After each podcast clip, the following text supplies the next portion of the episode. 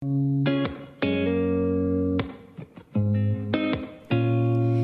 historia no va a hacer historia.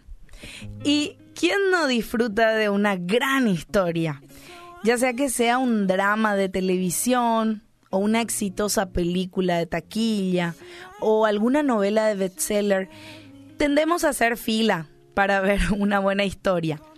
Y de esas que cuando te reunís con amigos comienzan a contar. Y cada una parece mejor que la anterior. Y vos comenzás a sentirte un poco como fuera de concurso.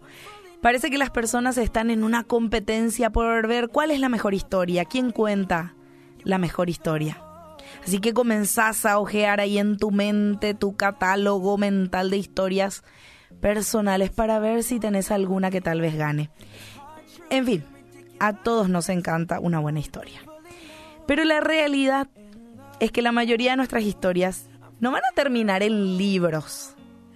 Después de que morimos, la mayor parte de nuestra historia personal va a morir con nosotros, olvidado, eh, excepto quizás por algunas fotos, recuerdos de nuestros seres queridos más cercanos.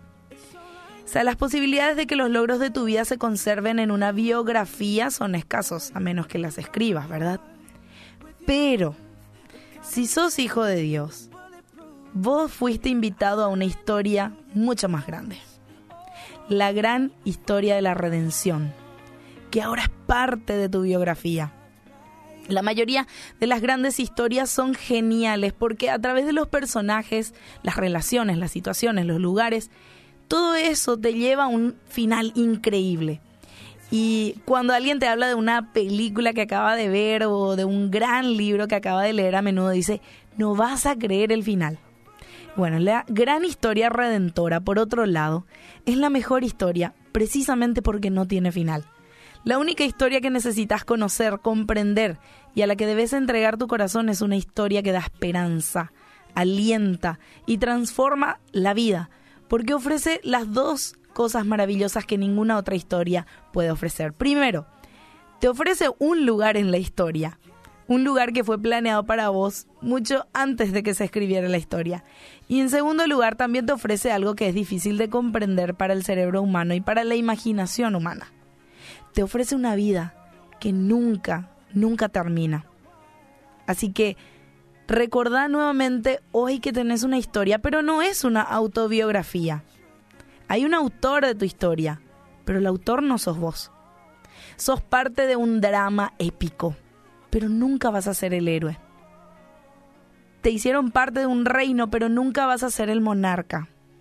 Y el precio de tu admisión en esta historia fue el sufrimiento y la muerte de Jesús. Y Él conquistó la muerte para que por gracia pudiera establecer su historia en tu vida. Hoy Él reina y continuará haciéndolo hasta que el último enemigo de tu alma y de su reino haya sido derrotado.